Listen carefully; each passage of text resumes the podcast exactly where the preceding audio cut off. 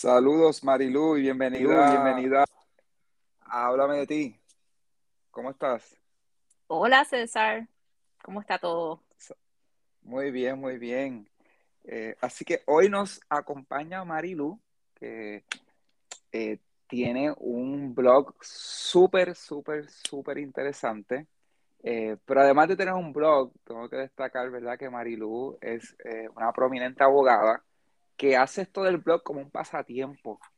Y aprovecho esta conversación porque cuando estuve conversando con, con Marilu, eh, había leído su blog y tiene tantas historias, tantos relatos de su vida personal que son sumamente interesantes, eh, sumamente eh, cómicos, te hacen llorar, de verdad es una entrada a su vida Así que estoy súper contento de tenerte aquí, Marilu, porque para mí es, es, algo que de verdad sé que todo el que escuche este podcast le va a sacar mucho provecho escuchando tus vivencias.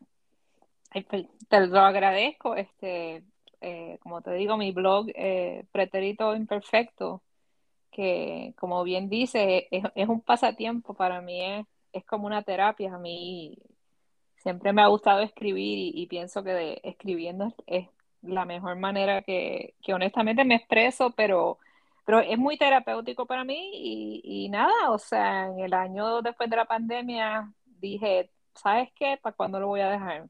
Pues quiero escribir y, de qué uno mejor escribe, de, su vida, ¿no? De lo que conoce, de las cosas que más no te apasionan. Así que por ahí fue que empecé con ese invento de pretérito imperfecto.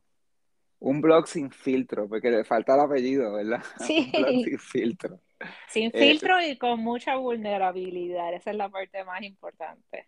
Sí, sí, porque es, eh, es algo donde cuando tú lo lees, eh, por lo menos a, mí me pasó, yo decía, ah, wow, espérate, ella, ella es bien valiente, o sea, se está atreviendo a hablar de estas cosas que uno, estas dinámicas que uno a veces tiene con su familia o con el propio pensamiento de uno, tú sabes, uno habla de sus complejos, de cosas que eh, uno dice como que contra, yo quizás no debía haber hecho esto.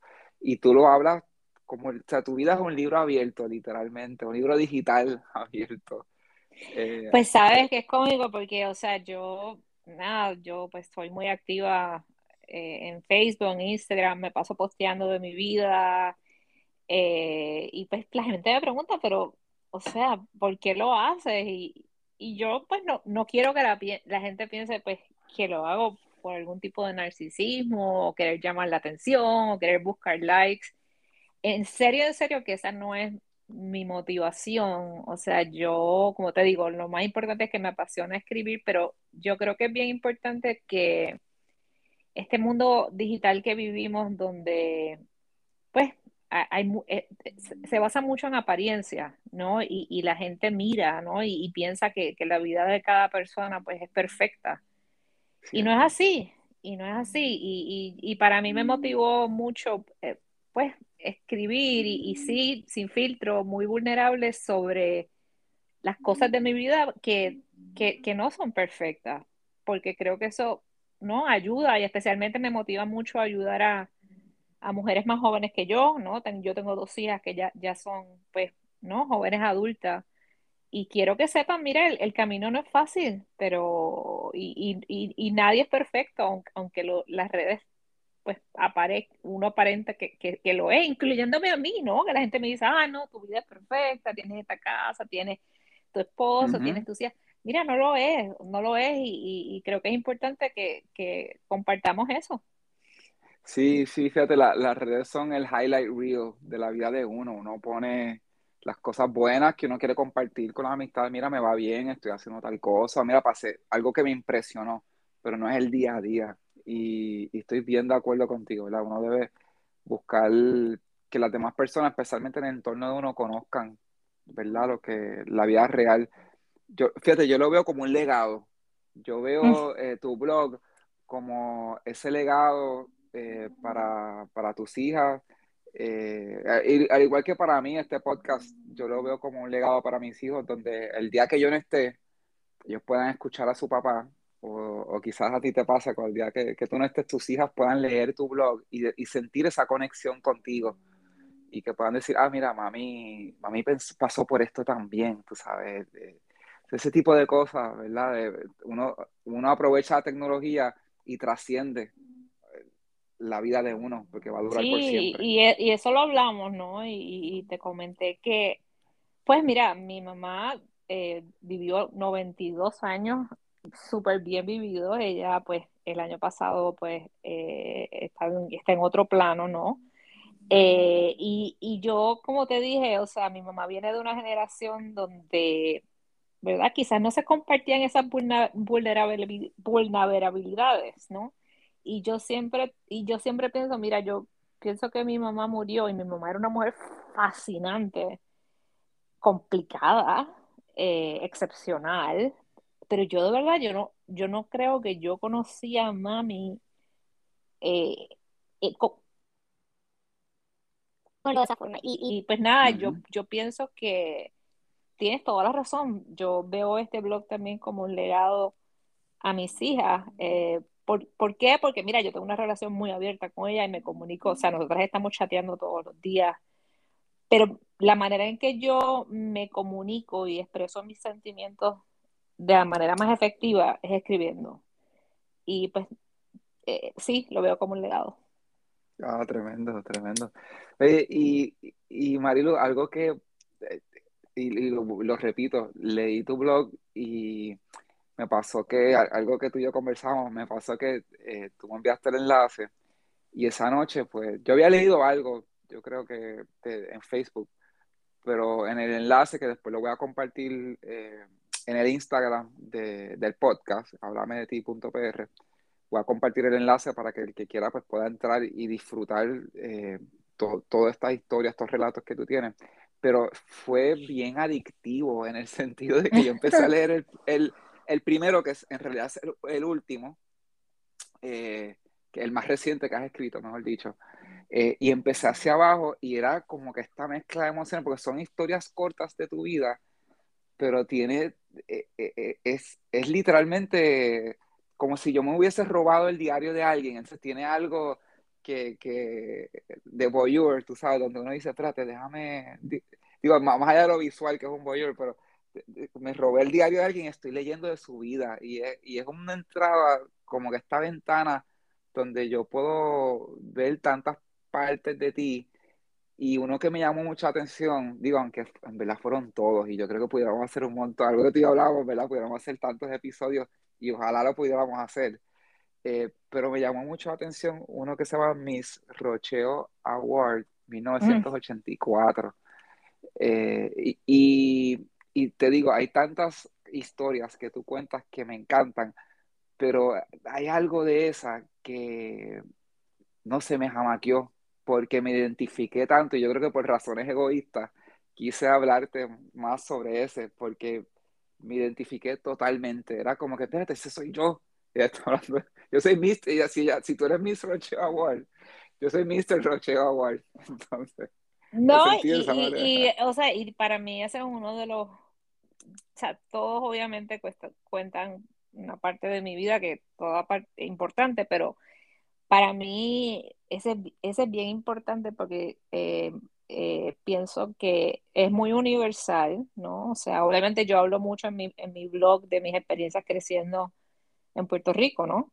Eh, que algunas cosas pues quizás gente que no es de Puerto Rico no, no se relacione tanto, pero yo pienso que mi Rocheo Award, y podemos hablar de lo que es Rocheo para el que no entienda lo que es eso, este, eh, tuvo mucha, tuvo mucha, o sea, mi blog donde verdaderamente se lee mucho es en Facebook, eh, y, y, fue uno de los que más, eh, no, no, sé si la palabra es conmoción, pero más reacción tuvo, porque yo creo que la gente se sorprendió mucho que una persona, pues nada, con el tipo de trabajo que yo practico, o sea, eh, que yo me haya, ¿no? O sea, divulgado, eh, ¿no? E, e, eso de mi vida.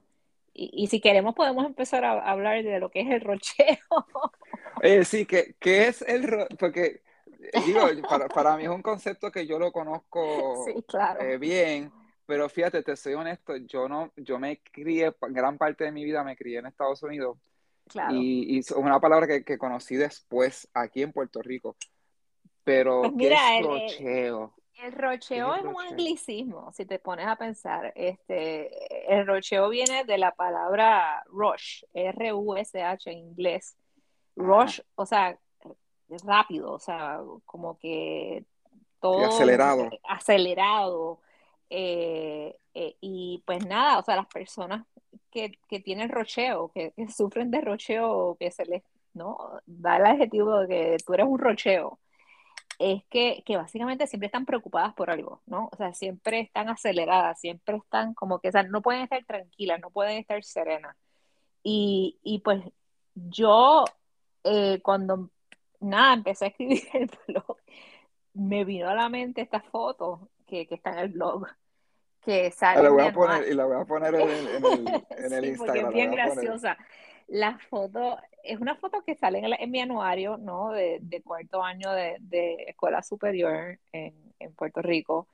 Eh, yo me gradué de la Academia San José, una escuela de todas niñas, eh, que ya pues lamentablemente no existe, pero eso, eso, es para otro día que podemos hablar de eso. Eh, sí. Y en esa foto pues salgo yo comiéndome una paleta con una cara de un estrés brutal leyendo, o sea, repasando este libro, que era, me acuerdo que era un libro enorme, era bien grueso, era el, libro de biología AP.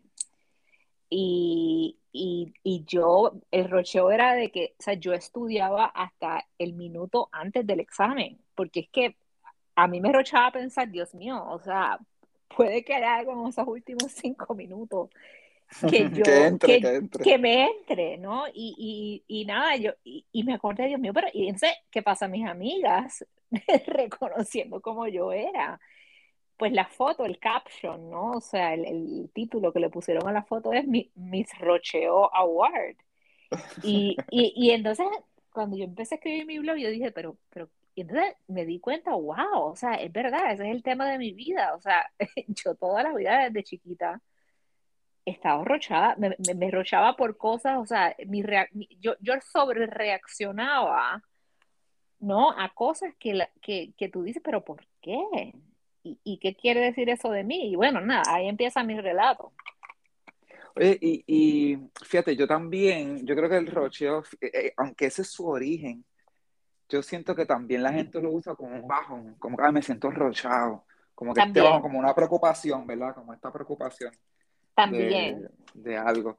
Ah, y yo también me sentía de esa forma, eran los highs y los lows, o sea, el rocheo, como te digo, el aceleramiento, o sea, tengo que prepararme, Dios mío, pero también el low de que, por, o sea, me pasaba algo que yo podía considerar un, no sé, una derrota, algo, y, y, y me daba un, o sea, pasaba días, o sea, como que pensando por qué y con, mucho, o sea, como, no, quiero usar la palabra depresión todavía, pero me sentía bien triste y no se me quitaba la tristeza, o sea, que yo iba entre esos, wow, bien high y, y, bien low y pues quizás yo no reconocía los signos de lo que era y mis papás verdaderamente pues tampoco y, nada, y, pues el blog, o sea, de mi rocheo, pues empieza ahí explicando, ¿no? O sea, usando esa foto como referente y, y, como, como yo era de niña y cómo reaccionaba a las cosas, a pues lo que me sucedió ya de, de adulta, ¿no? Que me ha marcado obviamente mi vida. ¿Y tú, tú sientes que eh, a lo mejor, porque muchas veces las expectativas que tienen de uno, especialmente cuando uno es niño, eh, eh, fomentan o, como que exageran esta, estas, estos sentimientos que uno tiene. ¿Tú sientes que ese fue tu caso? Que a lo mejor tú tenías muchas expectativas, muchas personas esperando de ti este, este achievements, que tú lograras muchas cosas. Totalmente. O, algo, o era algo innato que tú te exigías ya de por sí, o, o, o sea, el, huevo y la gallina, ¿cuál era? Yo creo que hay un poquito de los dos. Yo creo que, o sea, uno yo creo que viene, ¿verdad? Yo digo wired, ¿no? O sea, genéticamente, pues yo creo que estaba predispuesta a ser así, pero definitivamente, o sea, yo fui la hija más pequeña de mi casa. Eh, mi hermano que viene antes me lleva 10 años. Yo era, pues, la nena, o sea, la, la nena y, y, pues, por ejemplo, yo montaba caballos y pues tenía unas expectativas de que tenía que, ¿no? O sea, ganar todos los concursos, sacar las mejores notas, o sea, hay otro blog que hablo también que se llama eh, Spirit Talla 2 a 4, ser la más flaquita, ser la más linda. Definitivamente había esa presión y, y, pues lamentablemente pues son patrones que, que uno sigue, ¿no? Y, y, lo hice con mis hijas y lo hemos hablado. Y pues no, les he pedido perdón por esas presiones que les he puesto, eh, pero definitivamente eso fue, fue parte. Fue parte. Eh, y, y, leyendo el blog, ese en particular, eh, tú hablas de que, oye, te pasaban estos eventos desde, mira, sacar una mala nota o eh, o revisar el, bulto de tus nenas y encontrar como que había algo incompleto, o, incluso en el trabajo, eh, tú eres abogada, o sea, tú, es un trabajo bien demandante, con mucho estrés. Eh, y entonces sentir esta, estos episodios de, de, una cúspide de mucho estrés y de momento el desplome. En ese nivel, ya tú sentías eh, una ansiedad donde te daba un ataque de pánico o, tú todavía no habías tenido como que algún ataque de pánico? pues mira, eh, eh, o sea, sí, o sea, yo describo muchas instancias para que la gente entienda de lo que estoy hablando. O sea, por ejemplo, como tú dices, este, de jovencita, pues sacaba una C. Mira, válgame, eso no es el fin del mundo, pero, pero para mí lo era. yo, por ejemplo, montaba caballo, este, hacía lo que hacemos un recorrido, ¿no? O sea, que va saltando los obstáculos y recuerdo que un día estaba en esta competencia y tenía la ronda de mi vida y iba ganando y tumbé el último palo y, llegué cuarta.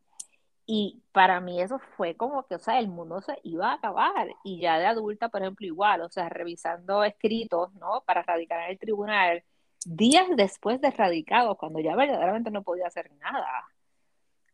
O sea, me pasaba buscando typos, a ver, me faltó un acento, o sea, escribí algo diferente, el bulto de mis niñas, o sea, estar segura de que habían hecho todas las asignaciones, o sea, era un estrés que yo vivía pues muy, muy infeliz, pero no me daba cuenta, pero hasta ese momento era más un sentido de ansiedad que de que me haya dado un ataque de pánico y, y nada, y, y, te puedo, y, y, sí, hubo un momento, o sea, hay un momento cuando, cuando es que me da mi primer ataque de pánico, y es que yo me doy cuenta de lo que es lo que está pasando conmigo. Ok, ok. Eh, ¿y, ¿y, cuál fue ese momento? Digo, yo lo, obviamente leí el blog y, y sé cuál es, pero si, si no me puedes decir ¿verdad? cuál fue claro. ese momento cuando tú sentiste. Mira, pues eh, eh, es, yo, yo pienso en mi vida antes y después de ese momento. Eh, yo en el 2006, este, pues acababa de cumplir 40 eh, años ese año, en febrero, eh, y estaba bien, bien ocupada de trabajo, bien ocupada, estábamos trabajando una transacción en mi trabajo bien, bien importante, yo estaba, ¿no? Obviamente con mucho estrés en el trabajo, las nenas, tú sabes, con sus cosas. Y un sobrino mío, que yo pues lo adoraba, lo adoro todavía, eh, pues falleció en un accidente de, carro, una de estas cosas tipo novela, o sea, que tú piensas, mira, esto nunca te va a pasar a ti. Y tú recibes la llamada, ¿no? O sea, a las 5 de la mañana y mi mamá me dice, mira, este, José está en el hospital y yo pues tú piensas, ay, pues se rompió una pierna, pero, y no, verdaderamente cuando yo llego al hospital me doy cuenta qué es lo que está pasando. Y José, pues nada, o sea, eh, perdió su vida, eh, el hijo pequeño de mi hermana mayor, este, y, José, pues, again, tengo otro blog sobre él, eh, que donó sus órganos, pero, pero nada, ese momento, pues, ¿cómo te puedo decir? En ese momento yo, yo no canalicé mi pena, porque yo soy una persona que que soy muy, o sea, mi familia es la que hace, o sea, la que soluciona, la que resuelve, la project manager, soy yo.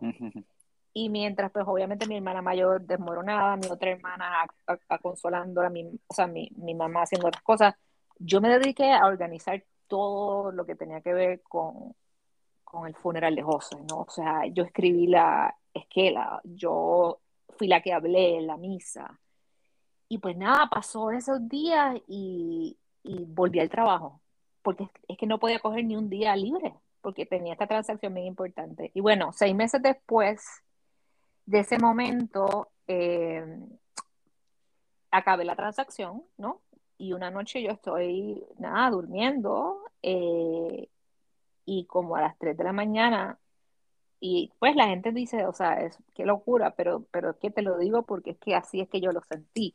Yo sentí que, que pues José, mi sobrino, ¿no? Que había fallecido, yo lo sentí que, que estaba presente al pie de mi cama y José me, me, me, levanta, o sea, me, lo siento todavía, me coge la mano y me levanta muy, muy, muy gentilmente y me dice, eh, es hora que te vengas conmigo, es hora que te vayas conmigo.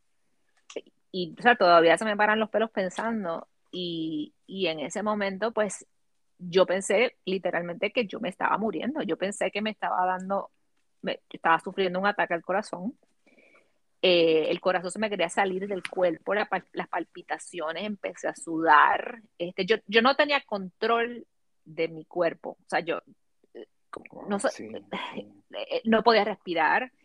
Mi esposo está al lado mío, yo le digo, llama al 911, porque es que yo, yo, a mí me está pasando algo bien malo.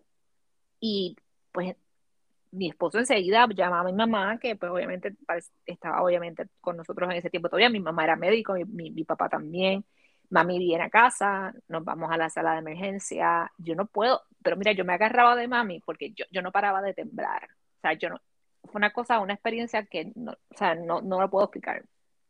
Y allí me hicieron todo tipo de exámenes, me, estuve en el hospital hospitalizada una semana. Pensaban que tenía pulmonía, que tenía asma, que tenía a mí me hicieron todo tipo de análisis. Okay. En un momento en el hospital este, me hicieron un análisis de sangre, los, glóbulos blancos me salían súper altos, pensaban que tenía leucemia, no tenía, pero al final de cuentas salí del hospital sin ningún diagnóstico. Pero lo interesante es que nadie en ningún momento pensó, esta muchacha lo que tiene es un ataque de pánico. Nunca, o sea, jamás. Oye, y es que, y es bien común, fíjate, que cada vez que yo hablo con personas, porque a, mí, eh, las personas que me conocen, pues saben que a mí me han dado eh, eh, ataques de ansiedad, ataques de pánico, y, y, muchas veces con las personas que me dicen, ah, a mí también me ha pasado, son como tú mencionas, ese project manager de la familia, esa persona que hace que las cosas ocurran, y, y no es y, de una manera u otra mm, evadimos o embotellamos esos sentimientos porque eh, el que siente, por ejemplo, yo pienso en mi hermano, mi hermano siente las cosas bien intensas y él llora y las saca todas. Eh, y pienso, ¿verdad? Lo que tú mencionas de tu hermana y de las demás personas de tu familia con este evento que es trágico, súper trágico. Pero me dice, espérate, no, eh, yo entro siempre en el mode de vamos a resolver. Eh, pero en, es, en eso uno en realidad, y esta es mi apreciación, ¿verdad? Uno está huyendo de, de no sentir y cuando el cuerpo pide cuentas, pues pide cuentas. Definitivo. Y, y, yo no sé si a ti te pasa y te pregunto, cada vez que te iban a dar un diagnóstico, te daba como un alivio, porque a mí me pasó en algún momento y decía como, ay, eso sí, yo, yo prefería en algún momento tener una enfermedad física porque yo le podía poner nombre y decir, ah, ok, pues si yo tengo eso, pues a lo mejor me da un se me quita y ya me curé y me fui. Claro, o sea, es como Era como, ay, sí, que yo tengo eso, ah pues, ah, pues perfecto, pues dame el antibiótico y ya tengo pulmón y se me va a ir esto. Sin duda eh, alguna. Y por eso fue tan frustrante estar en el hospital una semana sin que, y, de, y después del hospital seguí yendo a otros especialistas, fui a, a cardiólogo, fui a, o sea, eh, fui a, a, pulmonólogo, fui a alergista, you name it, jamás a nadie se le ocurrió, incluso a mis padres, los dos médicos, a nadie se le ocurrió. Y, yo, pues, mira, en ese tiempo yo trabajaba, eh, bueno, en la empresa donde trabajo ahora, ahora yo vivo en Cincinnati, pero en ese tiempo pues estaba trabajando para mi empresa en Puerto Rico. Yo tuve que, tomar una licencia este, eh, no ocupacional, porque es que yo no podía trabajar. No, o sea, eh, yo estaba en la cama llorando todo el día con o sea, las palpitaciones, y yo, pero ¿qué es esto? Mis pobres nenas, en ese tiempo pues tendrían ellas, qué sé yo, 10, 8 años, imagínate ver a su mamá que siempre estaba como que, like, no, o sea, e, encima de todo, completamente postrada en una cama. Y, y pues mira cómo, cómo es la vida, ¿no? O sea, mi hermana mayor eh, un día llega a casa eh, porque mami, nadie sabía qué hacer conmigo. o sea, yo no sabía qué hacer conmigo. Entonces mi hermana llega a mi casa y mi hermana todo lo soluciona con chocolate o Nutella. Y, entonces mi hermana me dice, se sienta en mi cama, yo estoy, yo, yo, estoy en una desesperación total, lo único que quiero hacer es dormir, este, o si no estoy dormida con estos pensamientos. Y mi hermana me da un poquito de chocolate, ¿cómo es esto? Y me como el chocolate. Y me dice, y ahora, este, quiero que sepas que a quien tú tienes que ver es un psiquiatra. Porque lo que tú estás sufriendo es depresión, ansiedad y tienes ataques de pánico, porque yo he pasado por eso. O sea que, fíjate, mi hermana que fue la mamá de ese, ese nene, ¿no? O sea, que un, un, niño maravilloso, o sea, una persona que pasó por ese, por ese trauma tan grande que se desmoronó. Mi hermana se levantó y pudo seguir, o sea, seis meses después este, levantarse y fuera que llegó a mi cama y se sentó en el mismo lugar donde estaba mi sobrino y fue la que me levantó y me dijo, vamos al psiquiatra. Y así fue que empecé, eh, pues, por primera vez, o sea, no, por, no te quiero decir por primera vez en mi vida, porque de pequeña mis papás me habían llevado, qué sé yo, pero por primera vez como adulta, pues fui a psiquiatra. ¿Y, y tú sentiste eh, un alivio en el que, ah, pues sí voy, o, o, sentiste como que, espérate, yo no, como que no, eso no es para mí, y hubo que, tú sabes, eh, convencerte? ¿Cómo, fue esa... Pues fíjate, yo estaba bien convencida en ese momento de que eso es lo que yo necesitaba, pero lamentablemente todavía, fíjate, nuevamente mis padres médicos, pero ellos vienen de una generación, o sea, de la generación posguerra, o sea, de, ellos vivieron la, la, la, la, guerra como estudiantes de o sea, medicina. Y mi mamá ella no quería aceptar que eso es lo que a mí me estaba pasando. O sea, me decía, nena, no, tú eres una mujer que viene de esta estirpe de mujeres fuertes, este, nada, jamaquéate eso, jamaquéate eso, tú levántate y vete a trabajar por tus hijas. Y yo no sé si era porque ella tenía miedo de que me iban a estigmatizar. Eh, de verdad que no sé, que dos médicos no lo hayan aceptado, pero verdaderamente cuando ¿sabes? Cuando pude volver a empezar mi vida, como te digo, el antes y después, fue cuando empecé eh, tratamiento psiquiátrico. Oye, y, esa, esa visita, eh, yo recuerdo todavía cuando la primera vez que fui a un psiquiatra, fui a un psicólogo, para mí fue eh, como que, wow, desde la primera visita, yo sentí que a mí se me quitó como que este elefante que tenía sentado en el pecho y yo como que podía respirar y era como que, espérate, ¿cuándo es la próxima? Porque quiero hablar con esta persona otra vez. Eh, ¿Tú sentiste algo similar o te tomó tiempo en lo que empezaste a sentir? No, no, automáticamente, porque es que finalmente alguien estaba validando clínicamente, ¿no? Científicamente, o sea, yo soy una persona que creo mucho en la ciencia, ¿no? O sea, también soy una persona pues muy creyente, ¿no? Pero en la ciencia también. Y que este médico finalmente me diga, esto es un diagnóstico, o sea, igual que si tú tuvieras cáncer o tuvieras este, eh, cualquier otra condición médica, diabetes, presión alta, tú tienes una condición médica y, y el diagnóstico claramente era depresión y ansiedad. Y obviamente pues, los ataques de pánico pues, son una manifestación primordialmente de la ansiedad. Y, em, o sea, desde que empecé a ir en Puerto Rico, ¿no? O sea, a ver este médico em, y empezamos a, o sea, a, escarbar, como quien dice, a escarbar y excavar, ¿no? Sobre mi vida y qué es lo que me está causando todo esto. Eso fue bien importante, pero, pero ciertamente, y lo digo y, y sin ningún tapujo, eh, o sea, eh, eh, los medicamentos fueron clave, clave.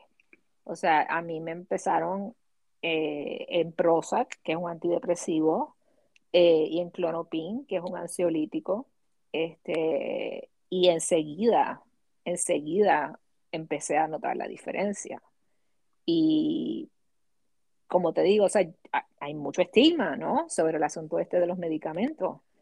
Pero yo te puedo decir que al día de hoy son, válgame, vamos a, 15 años, ¿no? O sea, más o menos de, de cuando yo empecé. Y yo todavía sigo tomando esos medicamentos en la dosis más baja, ¿ok? pero yo en un momento durante todos esos años dije, tú sabes qué, no, yo, yo puedo bregar con esto sola ya, ya yo entiendo lo que yo tengo y por lo tanto yo, yo no necesito estos medicamentos. Y, y, sin decirle al médico, me los dejé de tomar.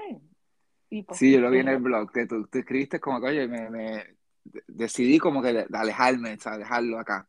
Y yo creo que eso es algo bien, bien normal porque uno se empieza a sentir como uno mismo y uno siente ese poder y ese, ah, pues si yo soy yo, ya me siento normal, yo necesito esto, ¿para qué? Tú sabes. Eh, pues lo hice, pero fue un error garrafal. exacto, ¿qué pasó? ¿Qué...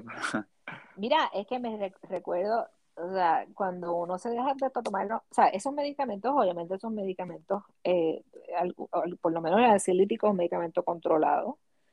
Si tú vas a dejar de tomar esos medicamentos, pues tienes que hacerlo definitivamente bajo supervisión médica y hacerlo de una manera no paulatina. Yo cogí y dije, no, yo, yo puedo, yo, yo soy la supermujer esta que dice mi mamá que, que lo puede con todo, ¿no? Soy perfecta, lo puedo hacer. Y eh, volví, o sea, a, entrar en los episodios de llanto, eh, de gritarle a mis hijas, eh, de simple y sencillamente volver con los ataques de pánico también. No poder funcionar, no poder concentrarme. Eh, y pues nada, o sea, lo empecé a tomar de nuevo. Y, y o sea, a través de mi vida, y, y, de hecho, o sea, cuando me mudé a Cincinnati, yo hablé eso con mi psiquiatra que tengo ahora, que es extraordinaria, ¿no? Y le digo, o sea, pero yo tengo que tomar esto el resto de mi vida. Y ella me dice, mira, yo entiendo de que, o sea, los químicos, ¿no? O sea, tu, constitución eh, de, tu cerebro, o sea, tú los necesitas y, no, no hay nada malo con eso. Que tú sigas en esta dosis de mantenimiento por el resto de tu vida, no va a pasar nada malo, es lo que te hace seguir funcionando y es como yo digo ahora, o sea, yo, yo sigo teniendo mis rocheos de vez en cuando, pero ahora yo soy mis rocheo award de alto funcionamiento. de alto funcionamiento. Sí, Porque yo eh, después de ese momento continué mi vida, continué mi carrera y pues tú sabes, dentro de, por lo menos yo humildemente me siento pues que he tenido una vida personal y profesional pues exitosa y pues lo debo, y se lo debo a eso, se lo debo al, al tratamiento médico que recibí y, y, bueno, y otras cosas, ¿no? Que uno hace también, o sea, ejercicios, meditación, ese self-awareness de uno saber, ¿no? Cuando estás pasando por un momento, buscar la ayuda, y hay altas y bajas, pero, pero se puede, pero lo más importante es que, que no, no, no, no, no te sientas estigmatizado, no te sientas que, que eres menos que porque lo que tienes es una condición médica igual que cualquier otra. Oye, Marilu, ¿y en algún momento eh, te llegó a dar eh, algún tipo de, eh, de, episodio en el trabajo? Porque yo creo que para muchas personas, y es como tú dices, oye, esto es una situación médica, esto es una condición que uno tiene donde tu, tu, cerebro le da como un tipo de, lo llaman un cortocircuito, pero es una condición donde eh, una vez entras en el ciclo de pánico, necesitas algo que lo pare. Y muchas veces el medicamento es eso que lo para. Y tú piensas a sentirte normal, pero el trabajo de por sí tiende a ser la fuente de mayor estrés de una persona, también la vida personal. Ah, ¿Te pasó alguna vez? Porque me, me, es bien curioso como abogada.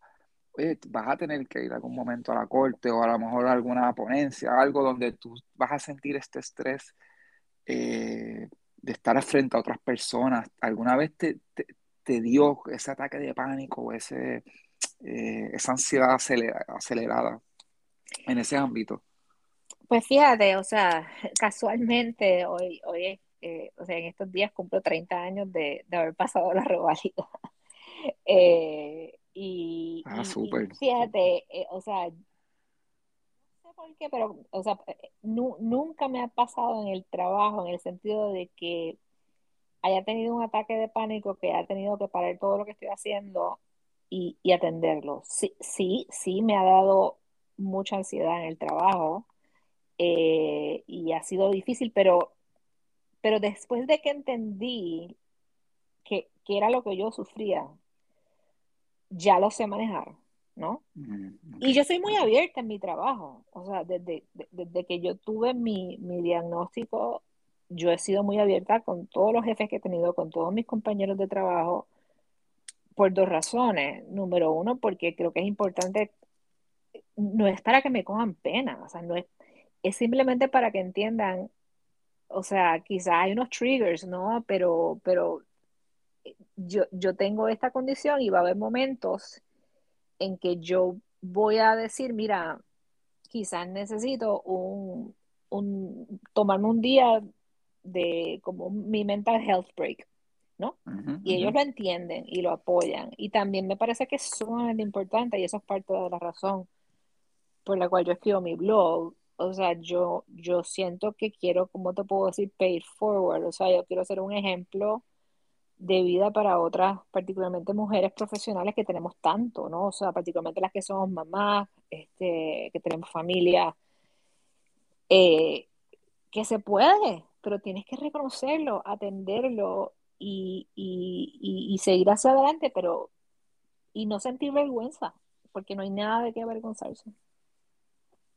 Y, veo que tú encontraste tu receta, ¿verdad? Yo, yo tengo una amiga que siempre me decía, César, tú, tú vas a salir de, tus episodios y todo esto cuando te encuentres tu receta.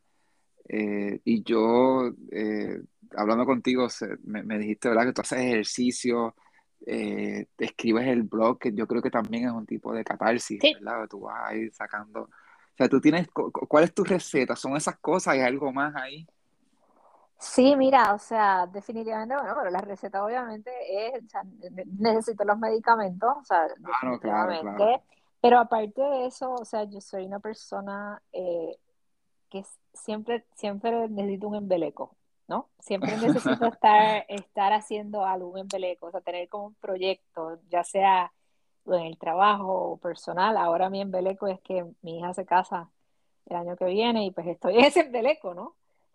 Me conseguí una pop, tengo una pop y nueva y ese es mi embeleco de ahora. O sea, es buscar algo como que te motive a levantarte por la mañana, ¿no? Y, y estar entusiasmada de hacer algo, el blog.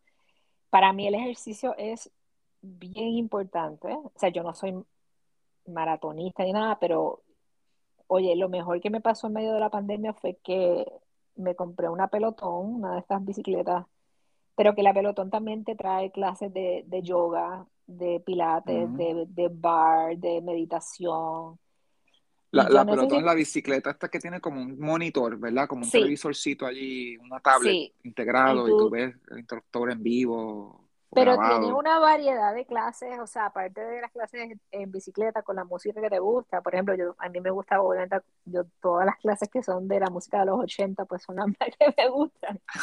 Eh, pero el, el, el, ir a caminar, el ir a meditar, o sea, todo eso es bien, es bien importante, pero honestamente, que la gente dice, bueno, pues eso te da más estrés, eh, tener un embeleco, pero yo necesito canalizar esa energía que yo tengo, ese rocheo, ¿no? A veces, en, algo, ¿no? En, un proyecto, aparte de todas esas otras cosas.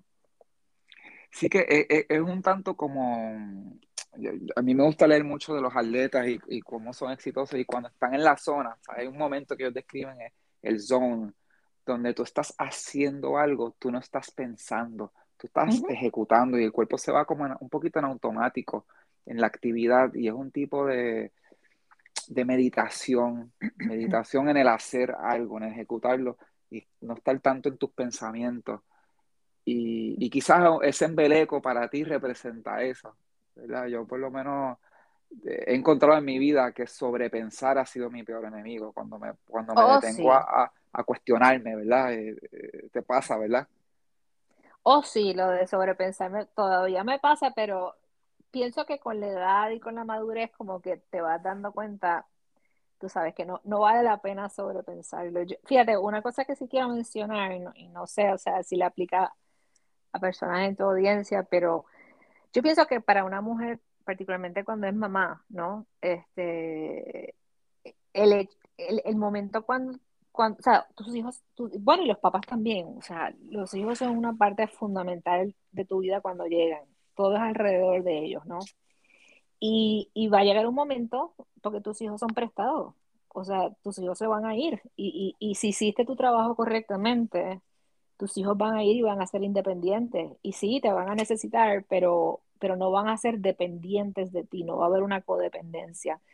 Y yo, y, y yo, yo he visto muchas, eh, particularmente mujeres, no sé tanto si esto ocurre con los hombres, que en el momento que ocurre ese nido vacío, es cuando explota esto, desde las ansiedades, los mm. ataques de pánico y todo esto, porque te encuentras como que, ¿cuál es ahora mi razón?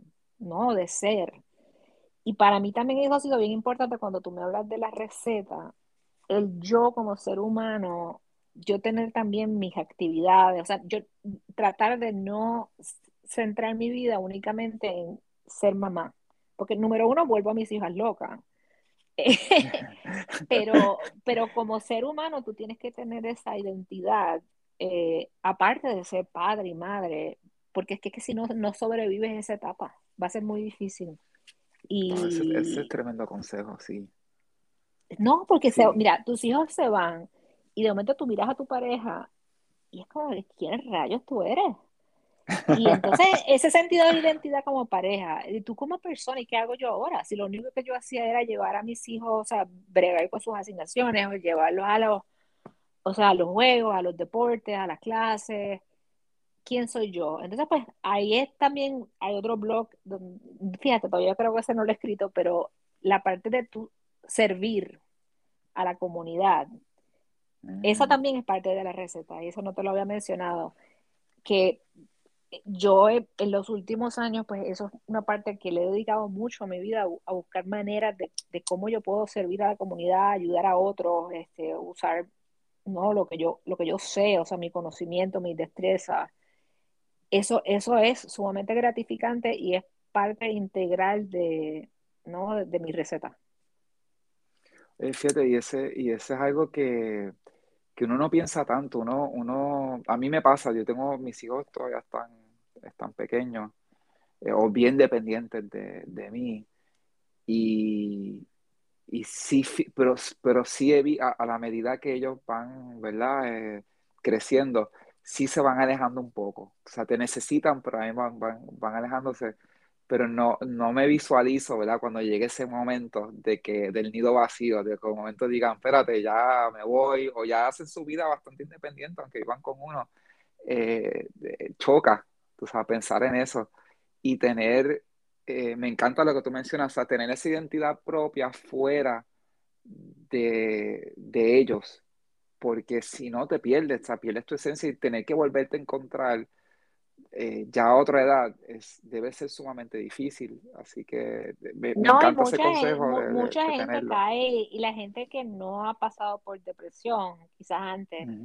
en ese momento hay mucha gente que, que, entra en ese periodo, ¿no? O sea, depresivo, porque es que pierden su, su, su norte, ¿no? Eh, y, y, nada, o sea, si, mi otro consejo, o sea, dentro de las herramientas de vida es que uno tiene que ir preparándose para ese momento porque lo peor, el, el, peor, lo peor que tú puedes hacer para un hijo es crear un hijo codependiente.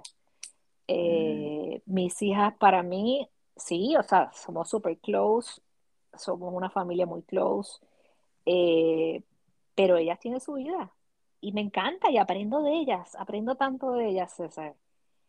O sea, son mis mejores maestras, me ayudan a seguir evolucionando la manera que pienso, la manera que miro la vida, pero nada, yo creo que estamos saliéndonos un poquito del tema, pero, pero sí, sí he visto muchas amigas Y, y, amigos que, bueno, que, que, han, que, han, caído en ese, en ese, en ese proceso depresivo de ansiedad eh, en ese momento.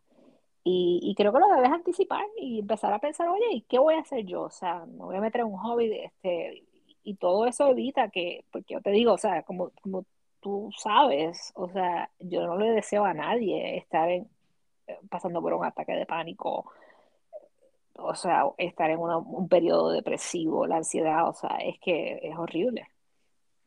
Fíjate, y, y, es algo que todos, eh, no todo el mundo tiene ese chip que a lo mejor algunos de nosotros tenemos, donde ya el cerebro pues necesita, tú sabes, tiene como un necesita otro, un refuerzo, pero todos estamos vulnerables a caer en un patrón eh, de, una ansiedad eh, que, te va a afectar tu día a día o, un, un, evento depresivo, ¿sabes? Y, y, más allá de que tus niños crezcan, uno se define por ciertas cosas que pueden tener un fin, ¿sabes? Si tú te defines por tu trabajo, el día que ya no tengas ese trabajo, eh, que es lo más común donde uno se define, ¿verdad? Como su profesión o, el lugar donde uno, ¿verdad? Labora, se te desploma el mundo, se te hace nada, tú sabes, y, y, con otras personas que he hablado en el mismo podcast me han dicho eso, oye, terminó mi trabajo y de momento yo, ¿quién soy yo? si, si ya yo no soy eh, fulano o fulana que hace tal cosa, y el tener ese otro tipo de actividades, ese hobby, ese deporte o ese, esa actividad eh, social donde me dedico a, a, a, a, ser voluntario o a dar de mi tiempo o cualquier otra cosa, ¿verdad? Que uno haga esa otra actividad, te ayuda a complementarte como ser humano, porque cuando nos definimos demasiado por una sola cosa, que es temporera, eh, es un castillo de arena, ¿sabes? tu vida es mucho más que eso, tu vida es, es tanto y uno no puede limitarla. Estoy totalmente de acuerdo y, y, yo creo que otra manera también de mirar eso y creo que también es otra herramienta, ¿no? Para, para ayudarte a manejar, ¿no? o sea, la depresión, la ansiedad, es tratar de continuar evolucionando, seguir aprendiendo. O sea, por ejemplo, yo eh, empecé como una abogada eh, que me dediqué al, derecho laboral eh, y era una experta y al moverme a mi compañía multinacional, de momento tenía que saber de todo y hacer de todo.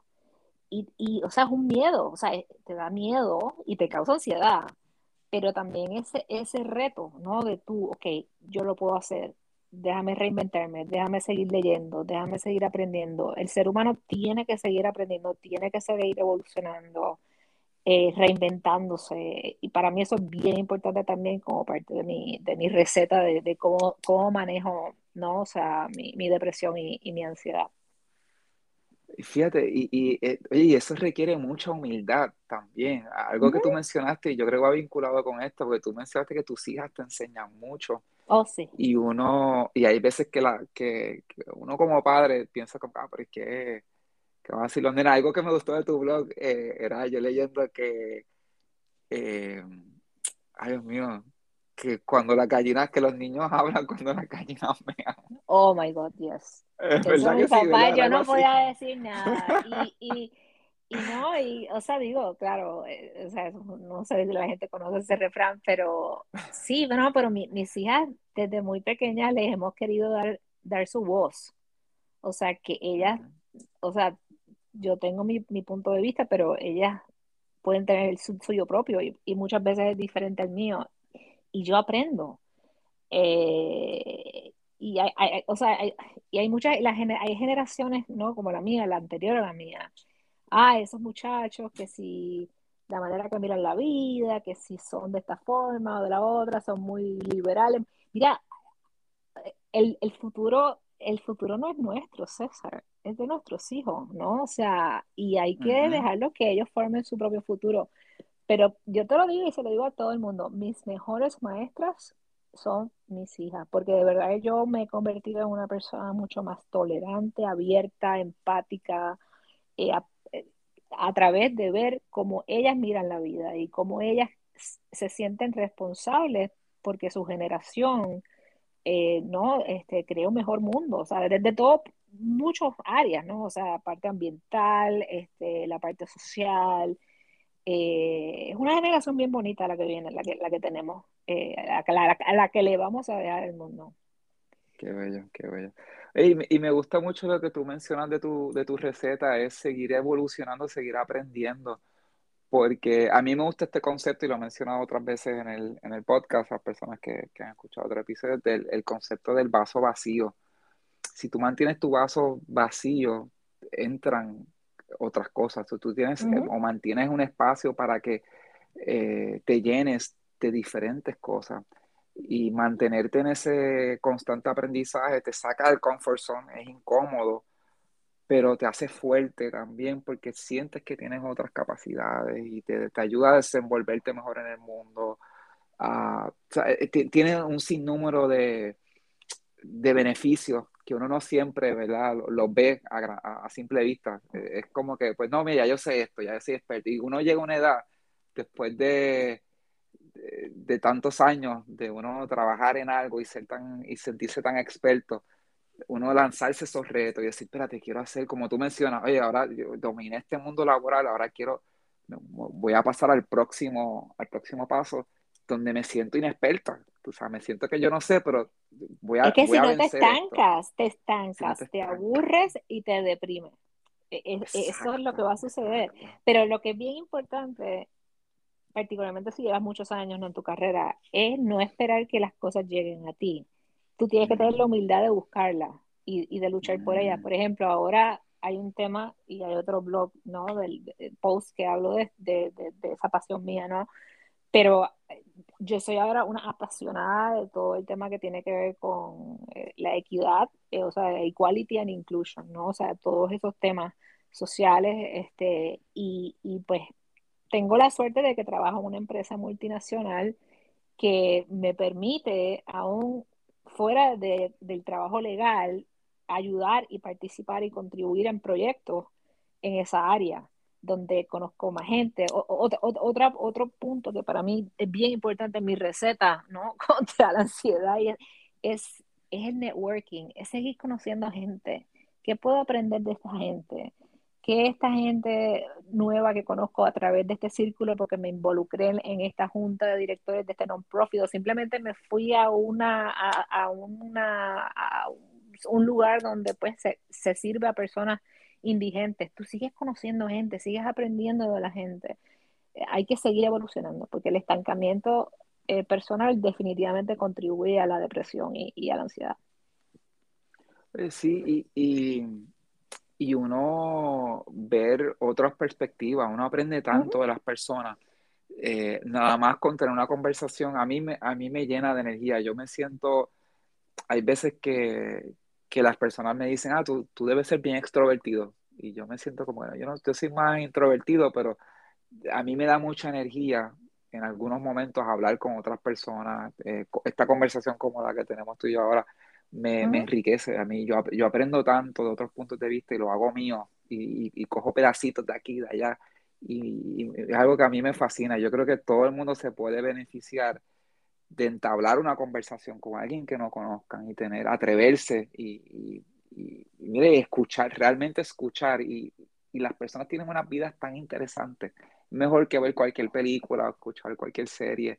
Eh, es algo donde uno realmente aporta a su vida y uno, quién sabe, tú le puedes dar una palabra a alguien, un consejo, algo eh, que, cambie su vida. Así que a, mí me fascina eso también, de uno poder eh, escuchar y conocer ese networking, como tú le llamas. Eh, Mira, y como te digo, y parte de, del, parte de la razón por la cual empecé el blog también es que, como te digo, sí, yo uso mucho las redes sociales, pero llegó un punto que yo dije, es que es que la vida de la gente no es así. Entonces, no es real.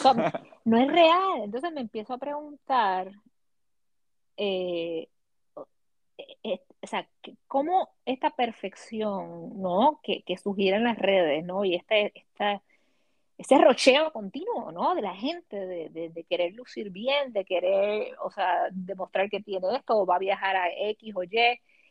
¿Cómo eso va a contribuir a la salud mental, ¿no? De, nuestros hijos, ¿no? Esa presión.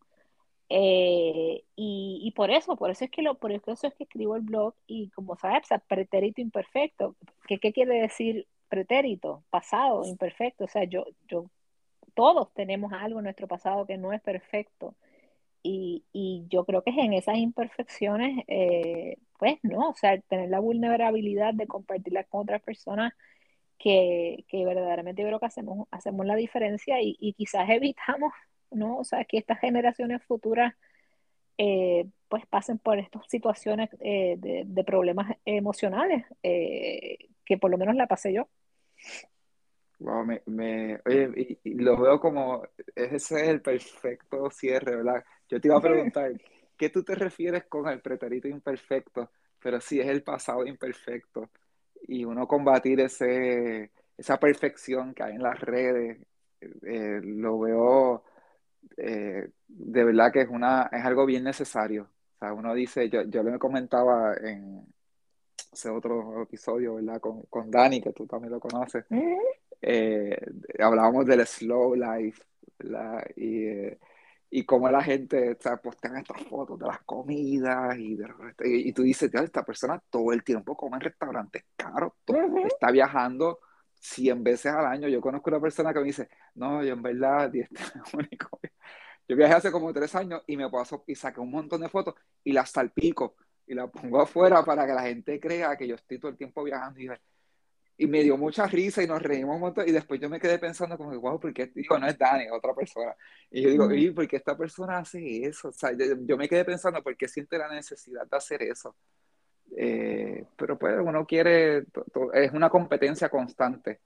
¿verdad? Sí, a mí la, gente cuando postea de los viajes me gusta porque, porque a mí me gusta mucho viajar, ¿no? Y, siempre pues, me gusta ver fotos de otros sitios, pero yo creo que también una manera de, terminar la conversación es este, empezamos en el rocheo, ¿no? ¿Qué quiere decir rush, acelerado? Yo no sé si tú has visto una serie que la dan por, que es graciosa, ¿no? O sea, la dieron creo que por Netflix, que se llama The Unbreakable Kimmy Schmidt. Con Breakable Kimmy Schmidt, este, hay, hay una frase que ella dice como que la vida hay que, hay que tomarla, eh, creo que es cada 10 segundos a la vez. 10 segundos. Y cada, vez, y cada vez que yo me siento, esa es otra, otra herramienta, ¿no? Otra parte de la receta es, ok, respira 10 segundos a la vez. Vamos a pasar los próximos 10 segundos. Y después de esos 10 segundos, pasamos los próximos 10 segundos y es la única manera, o sea, tú no sabes lo que tú no sabes lo que la vida te, te, tiene de frente, este, pero nada, creo que es importante reconocer que, mira, la vida no es perfecta, tu vida no va a ser todo una maravilla. Hay personas eh, allá afuera que, que, ¿no? que pretenden que todo es perfecto y no sé por qué no lo hacen pero creo que es importante pues que hayan personas que también tengan, eh, que no tengan el filtro y, muestren esa vulnerabilidad para que, ¿no? Para que se den cuenta de que, mira, se puede, o sea, se puede echar para la... Y, verdaderamente, como yo te dije, Dani, yo no tengo, digo, da, perdóname, Dan, no sé, no pido vuelta, no, pido vuelta. No, slow life, Dani. Eh, eh, como te digo, yo no tengo ninguna agenda yo, o sea, yo, el, mi blog, o sea, no es para hacer dinero, es simplemente mi granito de arena que pues, para bien o para mal, yo pongo allá afuera a ver si alguien aprende algo de eso y, y, lo ayuda en su vida. Y ojalá otras personas lo hagan para yo aprender también. Oye, gracias, gracias Marilu, de verdad que ha sido una conversación eh, fascinante, ¿verdad? me, me encanta hablar contigo me encanta tu blog y quiero que sigas escribiendo para yo seguir leyendo y, disfrutarlo. Eh, invito a todas las personas que están escuchando este podcast que busquen el blog de Marilu. Se llama El Pretérito, Pretérito Imperfecto, un blog sin filtro. Eh, yo voy a poner en el Instagram de Háblame de ti, háblame de ti.pr. En el Instagram voy a poner eh, cómo se llama el blog pero búsquenlo. Eh, ¿cómo, es más fácil encontrarlo, Marilu? Si lo buscan en Google o ponerlo así mismo en Facebook. Pues mira, el blog yo, o sea, donde, donde tiene más tráfico usualmente es en Facebook, eh, Imperfecto, sin filtro. Eh, eh, también hay una página en Instagram que yo lo, le hago un link a, a Blogspot, que también tengo una cuenta en Blogspot donde están todos los ensayos allí. así que de cualquiera de esas dos formas.